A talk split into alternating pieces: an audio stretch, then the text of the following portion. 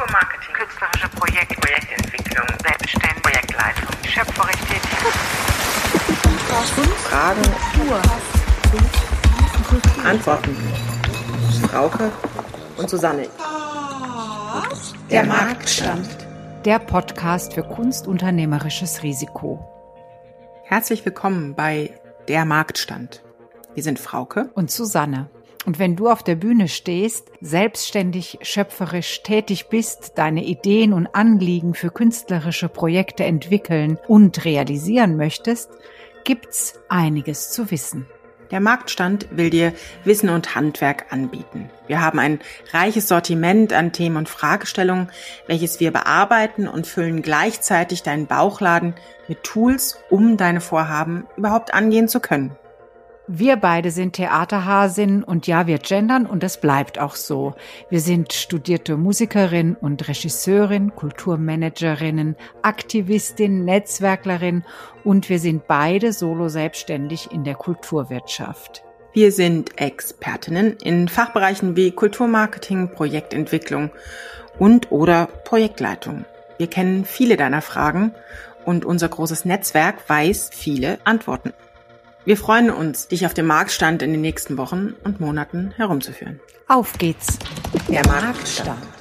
Hallo ihr Lieben, heute Episode 4. Frauke und ich begrüßen ganz herzlich unsere heutige Gästin Eleonore Marger, Sopranistin und Autorin, Podcasterin und Gründungsmitglied sowie auch ehrenamtliche Mitarbeiterin bei Kreativmusiktheater Stands Up.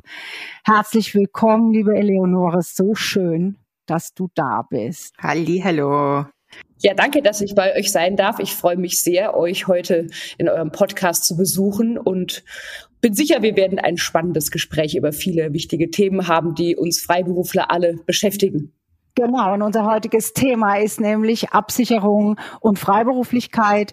Wie kann ich mich in einer atypischen Arbeitssituation dennoch absichern und zukünftig finanziell auf eine vernünftige Basis stellen? Aber damit wir noch ein bisschen dich auch persönlich beschnuppern können, äh, mhm. wollen wir vorher ein paar spontane Fragen an dich wenden. Ähm, einfach direkt antworten, vegan oder vegetarisch? Vegetarisch. Buch oder Podcast? Buch. Ja, sehr gut. Alkoholisches Kaltgetränk oder Saft? Alkoholisches Kaltgetränk, auf jeden Fall sehr gerade. Morgens um elf, immer gut. Kopf- oder Bauchmensch? Kopfmensch. Lesen oder schreiben? Lesen. Also das ist für mich eine sehr sympathische Frau. Morgens um elf mit einem Buch irgendwo sitzen, ein kleines alkoholisches Getränk, Getränk zu sich nehmen, hört sich hervorragend an. Äh, ja, nicht ganz vielleicht am Morgen, aber trotzdem spontan jetzt gerade auch bei der Hitze draußen bin ich ganz darauf eingestellt, den Abend auf jeden Fall dann damit irgendwann zu beschließen. Sehr gut. Wundervoll. Naja, also du hast gesagt, lesen äh, mehr als schreiben. Äh, jetzt hast du ja zwei Bücher geschrieben die wir natürlich ja auch benennen werden und die wir auch in den Shownotes unten verlinken werden. Ähm, wie kommt man als Opernsängerin dazu, sich mit solch trockenen Themen wie Grafiken und Arbeitslosigkeit zu beschäftigen und eben äh, ein Buch darüber zu schreiben? Was war da die Initialzündung? Ja, also ich bin jetzt seit äh, 15 Jahren freiberuflich. Ich war am Anfang im Festengagement in Weimar und habe dann, weil es relativ gut lief und ich viele Angebote bekam, mich dafür entschieden, freiberuflich zu sein und bin da einfach mal so reingegangen und dann fing es gleich schon am Anfang an, äh, ach so, Krankenkasse, ja, was mache ich denn jetzt? Wie versichere ich mich denn da? Und dann ging es also weiter, ja, äh, Arbeitslosenversicherung, die wird ja, wurde ja bisher bezahlt von meinem Arbeitgeber. Äh, wie mache ich denn das jetzt weiter? Und hatte damals auch wirklich das ganz große Glück, dass meine, die damalige Frau, die für Gäste zuständig war in Weimar, eine ganz äh, wunderbare Frau, hat ähm, mir gute Tipps gegeben, ganz am Anfang, was man also tun kann, um seinen Versicherungsstatus nicht zu verlieren. Dann habe ich einfach auch angefangen, mit den Krankenkassen zu telefonieren, mit der deutschen Rentenversicherung und eben einfach angefangen, viele Fragen zu stellen. Hab dann, damals war ja Internet noch nicht ganz so viel mit der Recherche, aber wurde auch besser und habe mich dann einfach mehr oder weniger Learning by Doing durch alle möglichen Themen durchgefressen und es kommen dann auch immer wieder die Probleme, wenn man also im Ausland tätig ist und dann eben eine Weile nicht in Deutschland Beiträge zahlt. Und so sammelt sich das dann immer mehr an und ich wusste das ja dann auch alles so in mir. Aber ich kriegte dann doch auch immer wieder mal mit, wenn man mit Kollegen sich unterhielt, auch gerade eben, wenn man auf Gastspielproduktionen im Ausland war, dass die nicht unbedingt immer alle so einen Plan davon hatten, wie das funktioniert. Und insbesondere, wenn Leute auch aus dem Ausland in Deutschland leben, äh, muss man sich ja auch in das nicht ganz unkomplizierte deutsche, tief bürokratische System einarbeiten. Und ja, da hatte ich schon lange immer mal wieder auch, dann riefen mich Leute an und dann wussten die, ach, da ist die Eleonore, die weiß da so ein bisschen was, ruf die doch mal an, wenn du ein Problem hast. Und vor sechs Jahren habe ich genau zu dieser Jahreszeit mit einer lieben Freundin, der äh, Romy Petrik, zusammen eine Produktion in Erfurt gemacht auf den Domstufen. Und wir waren eben auch zwischendurch viel draußen und hatten Zeit zu quatschen und haben uns sehr gut verstanden. Und die Romy wollte sowieso, weil sie auch schreibt äh, und auch äh, nebenher noch Musikhistorikerin ist, äh, einen Verlag gründen. Sie ist auch freiberuflich geworden, hatte daher dann auch die Kapazität dazu. Und wir beide stellten eben fest, dass es einfach keinen Führer gibt, gerade für eben den klassischen Musikbereich, wie man sich fürs Überleben wappnet, insbesondere im Freiberufler sein, aber auch im Festangestellten sein. Und dann dachten wir, na komm, wir schreiben so eine kleine Broschüre, wo vielleicht so die Basics drinstehen, auch so ein bisschen Elterngeld, wenn man da Kinder bekommt und äh, KSK, also Künstlersozialkasse, all solche Sachen. Wir schreiben da einfach mal so ein, so ein Büchlein, ach, das wird, weiß nicht, vielleicht 40 Seiten sein. So. Und dann haben wir also angefangen, wir fingen tatsächlich an mit einer sehr lustigen Sache, also auch die viel Spaß gemacht hat, deswegen, das passt sehr gut zu dem Podcast heute. Wir fingen nämlich an und haben einen etwas witziges Quiz erstmal entworfen, also ob man überhaupt geeignet ist, Opernsänger zu sein. Und haben da sehr viel verrückte Fragen reingestellt, wie du bist zu einer Party eingeladen und äh, am nächsten Tag hast du ein Vorsingen. Was machst du? Und solche Sachen, was man dann also tun würde. Und wo sich dann also herauskristallisiert, ist man überhaupt geeignet, so einen Beruf durchzuführen? Ist man bereit, auf manche Sachen zu verzichten? Ist man bereit, sich zu organisieren? Das waren so quasi die Hintergedanken. Und dann fingen wir an und dann dachten wir, naja, aber über das Studio muss man eigentlich auch was schreiben, über Gesangslehre auch. Und naja, dann gibt's noch diese Opernstudios, soll man da jetzt reingehen oder nicht? Äh, was macht man denn, wenn man jetzt zum Beispiel zwischendurch arbeitslos ist oder was macht man, wenn man gekündigt wird? Wie geht man damit um? Auch Fragen wie Hartz IV, aber auch, also ja, es kam dann eins zum anderen. Am Schluss sind wir sogar auch bei wie man aussteigt oder was man macht, wenn die Rente kommt und äh, solche Fragen gelandet. Also am Schluss ist es doch dann ein sehr ausführlicher Führer, auch eben für Kollegen, die im Ausland arbeiten geworden. Ein paar praktische Tipps über Steuer, beschränktes, unbeschränktes Steuer, äh, Steuer, Versteuerung in verschiedenen Ländern geworden und haben uns natürlich da auch durchaus äh, sehr viel Wissen angelesen nochmal zusätzlich und auch bestimmt Kollegen gefragt, die dann uns auch da meistens wertvolle Tipps gegeben haben ja, das hat dann doch irgendwie anderthalb Jahre gedauert, aber im Januar 17 haben wir das dann veröffentlicht. Und 2019 haben wir nochmal eine neue Auflage gemacht, auch mit aktualisierten Zahlen und noch ein paar zusätzlichen Themen, die uns da in der Zwischenzeit begegnet sind. Und hoffentlich schaffen wir es auch in den nächsten zwölf Monaten nochmal eine Aktualisierung zu machen, die dann eben sich es auch nochmal viel, viel mehr auf die Corona-Lage beziehen wird. Denn ich denke, viele Leute, die unser Buch gelesen haben werden besser durch die Krise gekommen sein als andere Leute, die dieses Wissen nicht hatten. Aber nichtsdestotrotz sind auch jetzt neue Probleme aufgetaucht, die einem vorher nicht bewusst sein konnten. Und die müssen natürlich auch, finde ich, definitiv noch mit abgedeckt werden. Und es gibt es auch auf Englisch, das war nämlich das andere Thema, äh, weil eben so viele Leute nicht Deutsch-Muttersprache haben in Deutschland, die aber hier arbeiten und irgendwie über die Runden kommen müssen. Super. Und wer jetzt dieses Buch noch nicht gelesen hat und der vielleicht auch kein großer Leser ist, sondern eher Podcast-Hörer, dem können wir ja vielleicht ähm, das ein oder andere an guten Tipps hier mal vermitteln. Ähm, deswegen würde ich die Frage stellen wollen, ähm, auf welche finanzielle Grundsituation muss sich so ein Freiberufler ähm, einlassen oder eine Freiberuflerin. Also wir, wir gehen ja davon aus, dass wir Leute haben, die genau wie du eben vielleicht äh, lange im Festengagement waren oder vielleicht auch weniger lang und jetzt ähm, auch als äh, Reaktion auf die Pandemie freiberuflich tätig sein müssen. Auf was sollen die sich einstellen? Ja, also ich finde es ganz, ganz wichtig, dass man sich bevor man in diese Freiberuflichkeit hineingeht, wirklich mit dem Thema Finanzen auseinandersetzt. Also auch vor allem mit dem, was braucht man, mit wie viel kann man überleben. Also ich habe tatsächlich äh, diverse ähm, Geldratgeber gelesen, bevor ich mich auch selber für die Freiberuflichkeit entschieden habe und habe dann zum Beispiel solche Tipps beachtet wie für mal einen Monat lang eine ganz krasse Ausgabenliste und zwar wirklich vom Kaffee bis hin zur Frauenzeitschrift bis hin zu dem neuen Nagellack, den man ganz unbedingt braucht und das wirklich minutiös zu machen für mindestens einen Monat, um einfach mal zu sehen, was einfach an den normalen Geldausgaben rausgeht und dann aber parallel auch mal wirklich sein Bankkonto auf die letzten zwölf Monate zu durchforsten, um zu sehen, welche Versicherungsbeiträge hat man, welche Abonnements von irgendwelchen Zeitungen hat man, welche äh, Kosten hat man für eine Kfz-Versicherung, all solche Dinge, die da einfach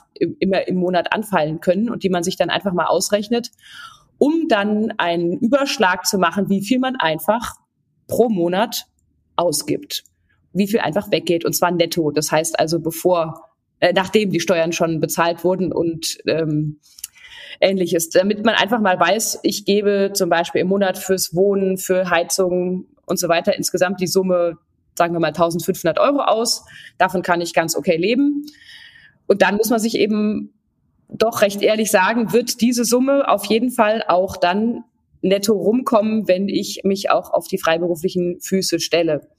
Möglicherweise gibt es ja zum Teil dann auch die Möglichkeit, wenn Leute aus einer Festanstellung herausgehen, zum Beispiel noch Arbeitslosengeld 1 zu beziehen. Je nachdem, wie man den Arbeitsvertrag geendet hat. Auch dafür gibt es natürlich praktische Ideen, die äh, ich auch durchaus vorschlage. Also wenn man zum Beispiel als Sänger aus dem Engagement rausgeht, kann man auch darum bitten, dass die dass man selber keine Kündigung schreibt, sondern eben eine quasi Neuverhandlung des Vertrages erbittet.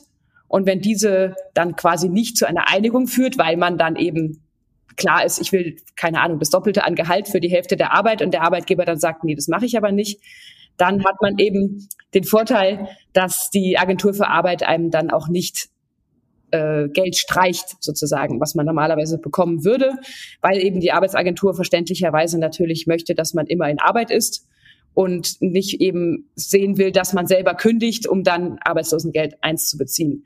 Nichtsdestotrotz ist das aber eine ganz legitime Möglichkeit, das zu machen. Das ist nicht irgendwie illegal, sondern es geht eben nur darum, dass man nicht die Kündigung macht oder auch nicht einen, einen, einen Aufhebungsvertrag oder ähnliche Dinge unterschreibt, sondern dass es immer ganz klar, wenn eine Kündigung vom Arbeitgeber sein muss oder man selber eben um eine Verlängerungsgespräch bittet, wenn sich der Vertrag eh zum Beispiel ausläuft, um dann nicht diese Problematik zu haben. Also das wären so die, die Tipps, die ich erstmal hätte, um auf jeden Fall zu sagen, man hätte eine gewisse Grundsumme, mit der man auch erstmal arbeiten kann, um, um auch äh, aus dem Festengagement heraus oder Festanstellung heraus in die Freiberuflichkeit zu gehen. Okay, dann sagen wir doch mal, diese Entscheidung ist gefallen. Der Kollege, die Kolleginnen haben entschieden, jetzt bin ich freiberuflich, haben das alles gemacht. Also wissen, dass sie im Monat zweieinhalbtausend brauchen. Äh, so. Wie geht man denn dann weiter? Du hast ja selber beschrieben, als du rausgegangen bist, wie komplex das war mit den Krankenversicherungen und äh, mit der Rentenversicherung. Was ist denn ein absolutes Muss und wo kann ich auch sagen, das kann ich mir nach und nach anschauen, äh, um erstmal überhaupt einen, einen Grund zu finden, ja? Also erstmal so, damit man nicht ganz absäuft. Genau, also ich würde ganz klar sagen, wenn man zum Beispiel jetzt innerhalb noch von einem Arbeitslosengeldbezug ist, dann hat man natürlich den großen Vorteil, dass man dann auch seine Krankenversicherung einfach weiterlaufen lassen kann, also die gesetzliche.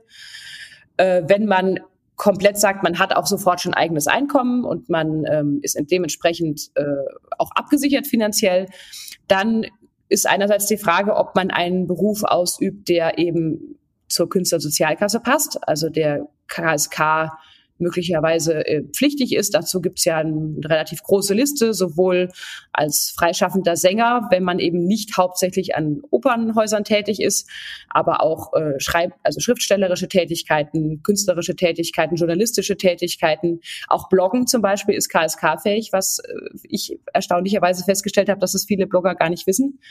Aber das hat jemand zum Beispiel auch erstritten, weil es eben auch eine kreative journalistische Tätigkeit ist. Und wenn das der Fall ist und man eben auch, sagen wir mal als Sänger, Konzerte hat, die eben bezahlt werden im In- und Ausland, dann kann man sich eben bei der KSK versichern und da sind automatisch die Rentenversicherungen inkludiert, die Krankenversicherung. Dann müsste man aber eben wiederum die Arbeitslosenversicherung extra abschließen. Das kann man, wenn man innerhalb von drei Monaten nach Ende einer Festanstellung das beantragt, also die Versicherungspflicht auf Antrag. Dazu muss man aber mindestens zwölf Monate am Stück gearbeitet haben vorher, damit man eben entweder das Recht auf Arbeitslosengeld eins hat oder wahlweise eben sich auch freiwillig gegen Arbeitslosigkeit versichern kann. Wenn man das gemacht hat, kostet es nicht so wahnsinnig viel. Das sind ungefähr 85 Euro im Monat. Umgekehrt bekommt man aber eben die Möglichkeit, wenn man zum Beispiel Akademiker ist, was ich denke, dass wahrscheinlich viele eurer Hörer sein werden, dann bekommt man umgekehrt, wenn man sich dann eben mal arbeitslos melden muss, wie zum Beispiel jetzt in so einer Krisenzeit wie der Pandemie, einen sogenannten Durchschnittssatz aller Akademiker. Und es ist in Deutschland gar nicht so schlecht. Es sind irgendwie um die 1600 Euro im Monat, die man dann auf jeden Fall auch an Arbeitslosengeld bekommt, wenn man eben diese 85 Euro im Monat einbezahlt hat. Aber diese 85 Euro im Monat, die sind ja erstmal nur zwei Jahre. Danach erhöht sich das ja auf 133, soweit ich weiß, oder? Mm, nee. Okay, so war es bei mir. Aber ja, also das, also das ist wahrscheinlich dann quasi durchgehende Freiberuflichkeit, ohne ja. nochmal zwischendurch. Ja. Okay. Genau. Ja. Okay. Ah, inter interessant, dass das, also das muss man sich auch im Kopf behalten, immer darauf achten, wo man vorher angestellt war, ob man angestellt war und dass da auch in der Freiberuflichkeit, dass das bisschen zwei verschiedene Dinge sein können, wenn man allein freiberuflich ist. Okay, merken. Prima. Ja. Jetzt sind wir an der Stelle. Mm, das heißt, wir haben uns natürlich abgesichert, die Krankenkasse läuft, alles supi, wir sind in der KSK, nehmen wir mal an, wir sind in der KSK. Wie hast du denn das erlebt? War es für dich leicht, in die KSK zu kommen? Nee, war es überhaupt nicht. Also ich bin tatsächlich auch nicht lange drin gewesen, weil wir eben als Sänger so eine sehr merkwürdige Twitter-Funktion haben. Wenn wir eben an Opernhäusern in Deutschland arbeiten, sind wir eben doch wiederum voll versichert und zahlen da auch Beiträge. Und da macht die KSK relativ schnell einen Strich drunter und sagt, nö, wenn man eben ein Einkommen, äh, mehr Einkommen aus einer Angestellten-Tätigkeit, auch wenn sie nur zwei Monate ist, verdient übers Jahr, als äh, aus der freiberuflichen Tätigkeit. Und deswegen bin ich da relativ schnell wieder rausgeflogen. Überhaupt der Prozess reinzukommen, das ging an sich schon, aber es hat, glaube ich, drei Monate gedauert. Also bis ich dann endgültig den Bescheid hatte. Fand ich eine ziemlich unangenehme Situation, muss ich ganz ehrlich sagen, weil ich dann sagte, okay, äh, was wäre jetzt, wenn ich krank werde, was wäre, wenn, wenn was jetzt ist, solange dieser Status eben nicht geklärt ist. Das wird dann rückwirkend halt entsprechend natürlich alles dann gemacht, aber äh, fand ich doof. Deswegen wäre auch da meine Empfehlung, diesen Antrag unbedingt vorher stellen, bevor das, der Job aufhört. Was man auch wissen kann, ist, dass man die nächsten vier Wochen nach Ende jedweder feste Angestelltseins äh, ist man automatisch immer noch beitragsfrei bei seiner Krankenkasse, wenn es eine gesetzliche Krankenkasse ist, versichert. Nicht bei einer privaten, aber bei einer gesetzlichen Krankenkasse bleibt der Versicherungsschutz auch bestehen, wenn man zum Beispiel Lücken hat zwischen zwei festangestellten Tätigkeiten, die nicht mehr als genau einen Monat sind. Mhm. Wow. Susanne, ja, ich muss das erstmal alles processen, um ehrlich zu sein. ja, das ist, äh, das ist schon harter Tobak, aber sehr informativ. Ähm, die Frage, die mir jetzt in den Kopf kommt, ist, also ich bin jetzt bei der KSK, ich bin jetzt arbeitslosenversichert, ähm, ich komme in die Arbeitslosigkeit tatsächlich. Ähm, und dann kriege ich aber plötzlich ein Jobangebot was ist dann? Also inner, innerhalb dieser Arbeitslosigkeit kriege ich ein Jobangebot für eine freiberufliche Tätigkeit. Was mache ich dann? gibt es zwei Möglichkeiten. Also wenn das ein Job ist, der sehr gut bezahlt ist, dann würde ich mich vermutlich für diese Zwischenzeit äh, abmelden von der Arbeitslosenversicherung, wenn es ein überschaubarer Zeitpunkt ist, also Zeitraum ist. Wenn es jetzt ähm, je nachdem zum Beispiel sechs Wochen oder sowas überschreitet, dann würde ich eh wieder wählen, diesen freiwilligen Beitrag zu machen. Aber auch da wieder, wenn wir wieder diese vier Wochen Frist unterschreiten, die also auch die Krankenkasse eben akzeptiert als Pause, kann man sich einfach auch von der Arbeitslosenversicherung entsprechend abmelden. Und dann an, in diesem Zwischenzeitraum kann man dann entsprechend auch anderes Geld verdienen. Wie weiß ich denn, mal ganz doofe Frage, wie weiß ich denn als Freiberufler nach, dass ich arbeitslos bin, dass ich plötzlich keine ähm, Jobs mehr kriege? Also das ist natürlich jetzt während Corona, während die Häuser zu waren, ist das relativ einfach nachzuweisen. Aber wie sieht das sonst aus? Also tatsächlich ist es so, wenn man aus der selbstständigen, also die selbstständige Arbeitslosenversicherung macht, kann man sich auch ohne Frist arbeitslos melden. Das heißt, normalerweise, wenn man aus einem Festanstellung heraus sich arbeitslos melden möchte, muss man eine Drei-Monatsfrist beachten. Das ist auch sehr wichtig. Das heißt also auch, wer zum Beispiel am Ende seines Arbeitsvertrages ist und weiß, er wird zum Beispiel zum 1. August arbeitslos, der muss sich spätestens zum 1. Mai arbeitslos gemeldet haben und arbeitssuchend vor allem. Also arbeitslos nicht, das sind zwei verschiedene Dinge.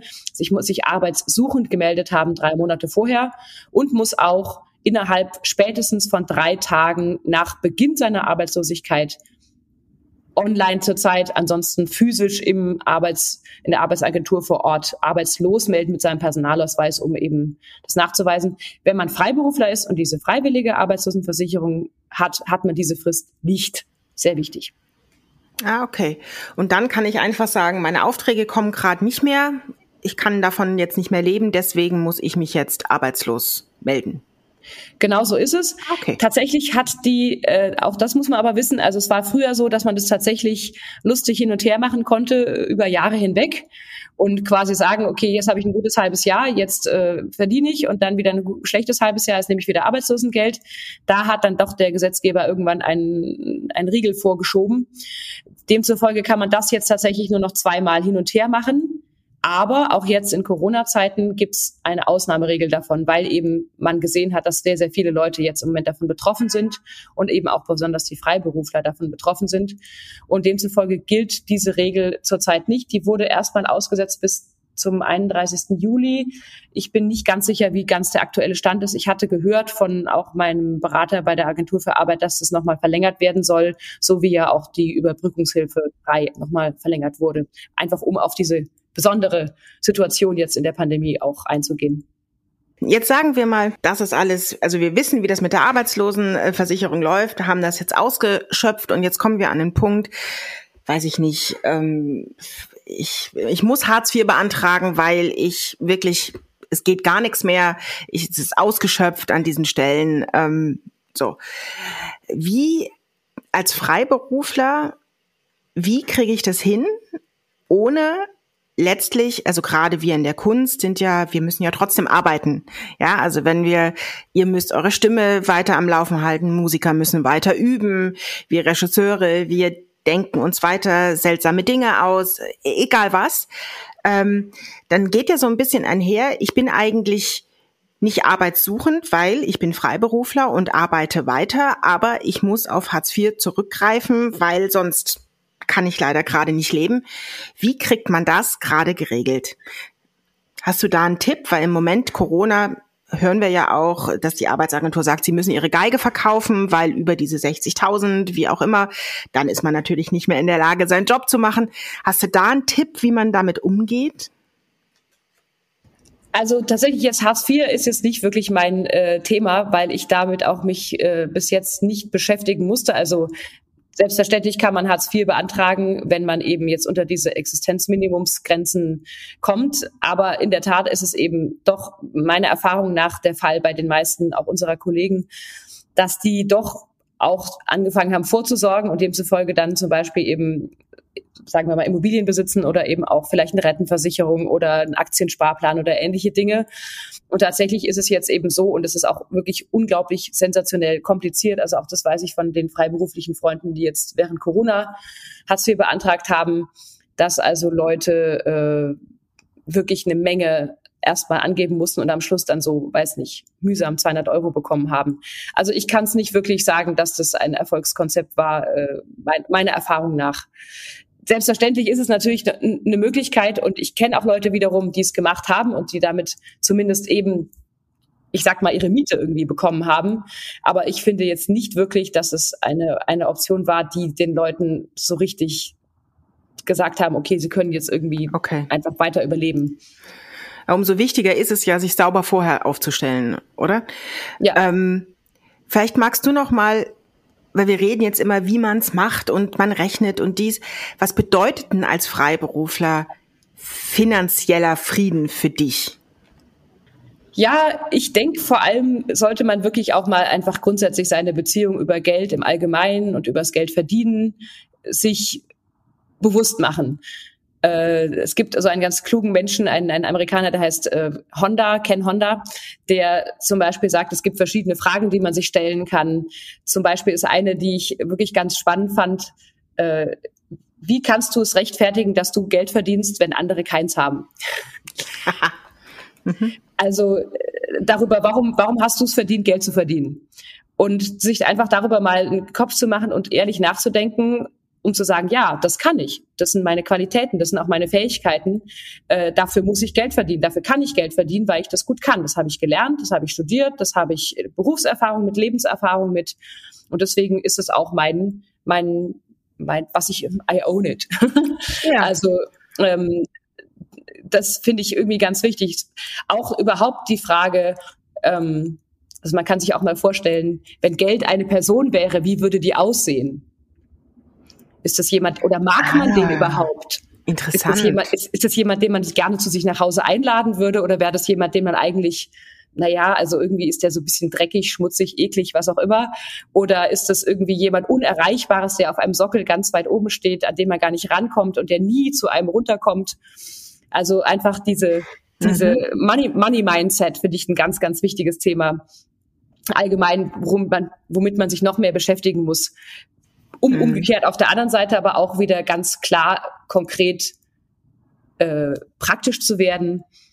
Ich bin ein ganz großer Fan von zum Beispiel äh, äh Geld, Banking, Banking Verarbeitungsprogrammen oder Banking Apps, damit man eben auch ganz klar den Geldfluss, Eingang, Ausgang und sowas vor seinen Augen hat, um zu wissen, das gebe ich dafür aus im Jahr. Das ist ganz wichtig. Ich brauche auch Geld, um auch meine Pausen zu finanzieren, um Urlaub zu machen oder auch einfach wirklich, um, um durchatmen zu können. Denn man kann einfach nicht kreativ sein, wenn man dann doch irgendwie eigentlich zwölf Monate durcharbeiten muss, damit man irgendwie finanziell über die Runden kommt. Also auch das muss mit einbudgetiert werden. Hast du da einen Tipp, welche Banking-App man da, äh, kannst du was eine Empfehlung aussprechen? Also ich bin ja tatsächlich Mac-User, deswegen bin ich da total äh, voreingenommen. Und aber ich liebe die äh, Banking-App von, die für Apple ist. Die heißt äh, Apple Money. Die okay. kann ich sehr empfehlen. Super. Die ist nicht nicht ganz billig, glaube ich, kostet irgendwie 35 Euro einmalig, aber dann kann man sie ja für immer benutzen und auch die liebe ich total für meine Steuererklärung zur Vorbereitung, weil ich dann einfach eben alles nach Kategorien sortiert habe oder ich gebe einen Schlüsselbegriff ein, zum Beispiel jetzt, wenn ich in Frankreich bin, Maut, und dann äh, kriege ich irgendwie so eine wunderbare Liste auf meiner Kreditkarte, Abrechnung kann ich sofort ausdrucken und das finde ich einfach mega praktisch. Großartig, was für ein Vorbild. also ich, ich, ich kenne auch Leute, die sehr gute Erfahrungen mit, mit, mit Viso Money haben, also von ZDF Viso ja, Money. Das stimmt, ja. Oh, das kenne ich auch nicht. Super. Ich hänge ja immer noch an dem Begriff, den du gesagt hast, äh, Geld-Mindset, Money-Mindset. Also, weil das ist so ein bisschen das, auch wenn wir uns die letzten Folgen nochmal vergegenwärtigen, dass wir sehr häufig über Mindset gesprochen haben, über die persönliche Verantwortung und das persönliche sich im Klaren sein, ähm, in vielerlei Hinsicht sowohl, wie werde ich kreativ, dass man bewusst andere Perspektiven einnimmt, wie so ein Muskel oder gestern auch, als wir gesprochen haben mit Jakob über über ähm, das Mindset, um überhaupt erfolgreich zu sein und arbeiten zu können. Und letztlich gilt das offen, offen, offenkundig auch für das Thema Geld an dieser Stelle. Ähm, um die Ruhe zu haben, kreativ arbeiten zu können, sich so abzusichern und so klar zu haben, wie bestimmte Dinge funktionieren, damit ich überhaupt in der Lage bin zu arbeiten. Und das ist vielleicht der wichtigste Punkt, dem, also den ich jetzt so ein bisschen mitnehme an der Stelle, dass es gar nicht darum geht, jetzt, weiß ich nicht, 1000 ETF-Sparpläne und dies oder jenes, sondern sich sehr klar bewusst zu machen, was brauche ich, was ist mir wichtig und wie vor allen Dingen, wie stehe ich dazu? Kann ich auch damit leben, wenn ich drei Monate nicht arbeite und eben vielleicht nur 800 Euro im Monat habe? Und das ist ja auch was, was permanente Arbeit erfordert und so ein permanentes ähm, dranbleiben. Das ist was, wo ich ganz schlecht bin. Ich mache das dann einmal ganz super und bin ganz stolz, dass ich mich eine Woche lang damit beschäftigt habe und dann ist alles aufgesetzt und dann verliere ich es wieder. Und vielleicht muss man da sich bewusst sein, dass man immer dafür auch ein bisschen Zeit einplant, oder? Ja, also ich glaube, als Freiberufler sollte man auch ganz klar für sich haben, dass man gewisse Bürozeit braucht. Also ich habe das auch eine Weile nicht wahrhaben wollen, aber ich verbringe bestimmt aufs Jahr hochgerechnet locker fünf, sechs Stunden nur mit sehr lästigem Papier, Bürokram, um Briefe zu schreiben, zu beantworten, all solche Fragen zu klären. Aber dazu gehört eben tatsächlich schon auch eben regelmäßiges äh, Gucken, wo stehe ich finanziell und wie komme ich damit eben auch auf die Dauer weiter klar. Das andere, was finde ich auch noch ganz wichtig ist, ein gewisses Grundvertrauen entwickeln, weil ich auch gemerkt habe, dass gerade die ersten, das erste, ersten zwei Jahre meiner Freiberuflichkeit äh, haben doch mich total unter Stress gesetzt, wenn ich wusste, dass es ist eine Lücke. Weil ich dachte, oh Gott, da kommt ja nichts, da ist ja nichts. Und Corona ist jetzt wirklich eine ganz, ganz große Ausnahme. Aber ansonsten konnte ich eigentlich dann doch immer mit der Zeit lernen, darauf zu vertrauen, dass sich das dann schon füllen wird. Und dieses Vertrauen auch zu haben und nicht immer sofort nach dem allererst Besten, was einem angeboten wird, sofort zu greifen, auch wenn man sich denkt, uh, hm, ist bisschen schlecht bezahlt, ob ich das irgendwie jetzt machen soll oder das ist irgendwie total langweilig oder da habe ich so überhaupt gar keine Lust drauf, weil das ist ja eigentlich, warum wird man freiberuflich? Man wird ja freiberuflich, weil man auch gerne eben die, die schönen Dinge machen möchte. Ja, aber auch, dass man selber, man hat selber die Verantwortung dafür, dass man macht. Also man hat eben nicht mehr, dass jemand anders sagt, du, du musst jetzt morgen um 10 Uhr bei der Probe sein, sondern man hat sich dafür entschieden, eine Produktion zu machen. Dann weiß ich, sechs Wochen bin ich da quasi eingebunden und äh, muss quasi machen, was mir jeder sagt, aber das ist auch nach sechs Wochen wieder vorbei. Und es ist nicht ein Dauerkreislauf. Und diese dieses Gefühl der eigenen Verantwortung für das, was man tut und was man arbeiten kann und darf, äh, der ist, das ist eben auch, finde ich, ein ganz wichtiger Punkt dieser Freiheit, die, die einen ausmacht. Und eben auch dann zu sagen, was kann ich mir eigentlich innerlich nicht leisten zu machen, weil ich danach einfach total deprimiert bin oder es vielleicht viel Geld gegeben hat, aber ich bin künstlerisch so dermaßen unbefriedigt damit oder habe das Gefühl, ich bin nur noch so ein so ein Musikautomat, der halt da Geld reinwerfen und da kommt der schöne Ton raus. Also das sind alles so Sachen, die macht man die Erfahrungen und je mehr man diese Erfahrungen macht, desto mehr kann man auch mal sagen, äh, ich muss es vielleicht einfach diese Produktion oder diesen Job nicht machen, weil ich dann weiß hinterher, ja, hat es mich einfach nicht erfüllt. Ja, also finde ich eine ganz, ganz wichtige und, und großartige Aussage, ähm, dass wir uns eben, das ist auch ein, ein Anliegen dieses Podcastes, dass wir ähm, zur Selbstermächtigung der Künstler und Künstlerinnen beitragen wollen, ähm, Entscheidungen einfach so zu treffen, dass ihre wirklich künstlerische und schöpferische Fähigkeit und Ader ähm, weiter lebendig bleiben kann. Denn wir sind oft in der Betrieblichkeit, ein, äh, geht das ein Stück weit verloren. Nicht immer natürlich, aber ähm, die Gefahr ist, ähm, ist da. Jetzt sind wir leider schon fast am Ende unserer Zeit. Ich hätte so gerne mit dir noch über Rente gesprochen, aber wir stellen immer wieder fest, dass ähm, die Gespräche sind so ähm, toll mit unseren Leuten, dass wir vielleicht einfach noch mal eine zweite Einladung aussprechen für einen zweiten Podcast, wo wir dann wirklich über die Rentenabsicherung von Freiberuflichkeit ähm, sprechen werden. Ja, finde ich, finde ich sehr gut. Also vor allem, was mir auch noch so ein, vielleicht noch ein kleines Mit, Mitgebsel auch so ist. Also ich stelle immer wieder fest, dass leider auch äh, insbesondere Frauen sich nicht wirklich gut darum kümmern, sowohl was ihre Rente angeht, aber auch sonst die finanzielle Absicherung. Und das ist auch tatsächlich eins meiner Hauptanliegen. Äh, ich habe da eine, eine ältere Freundin, die Psychologin ist und ähm, mit der habe ich mich da auch länger immer wieder drüber unterhalten und sie selbst sagte auch, sie selbst ist nicht gut eigentlich da drin und beobachtete das immer wieder und ich denke immer, wir Frauen können, dürfen und sollen eben auch dafür die Verantwortung übernehmen und nicht, also einfach einfach selbstständig darin entscheiden, was ihre Zukunft auch ist und sich nicht darauf verlassen, dass jemand anders das dann irgendwie für sie regelt. Weder Papa noch der Mann. Ja, das finde ich super. Dann haben wir doch gleich, dann sprechen wir doch die Einladung jetzt schon offiziell aus und werden ganz sicher einen nächsten Termin finden, weil auch, ich glaube, auch das gehört zu unserem Anliegen dazu, äh, natürlich alle Künstler, aber eben speziell auch KünstlerInnen an dieser Stelle ein Stück weit zu pushen und Instrumente zu geben. Auf jeden Fall. Sehr gut. Also wir, wir wollen trotzdem auch natürlich dazu ermutigen, dass man risikofreudig bleibt. Wir wünschen euch an dieser Stelle also eine äh, fröhliche, fröhliche kunstunternehmerische Risikobereitschaft und ähm, verabschieden uns äh, von euch und von Eleonore mit einem Zitat von Markus Keimel. Ein Mangel an Risikobereitschaft ist ein Überschuss von Vernunft. Das finde ich einen wunderschönen Satz. Also bei aller Klugheit und bei allem Wissen ist es auch gut, mutig zu sein und Dinge einfach auszuprobieren. Dann vielen lieben Dank, Eleonore. Danke euch. Das war der Marktstand Podcast für kunstunternehmerisches Risiko mit Eleonore Mager. Der Marktstand. Fragen, Antworten.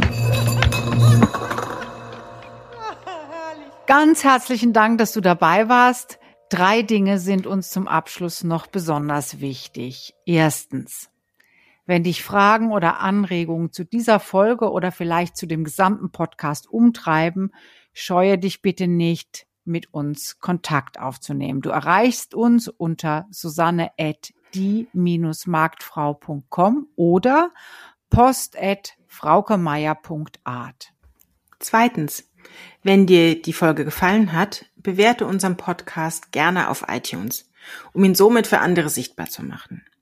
Drittens, noch besser, abonnieren direkt, somit verpasst du gar keine Folge mehr. Und übrigens eine Empfehlung wäre auch nicht schlecht.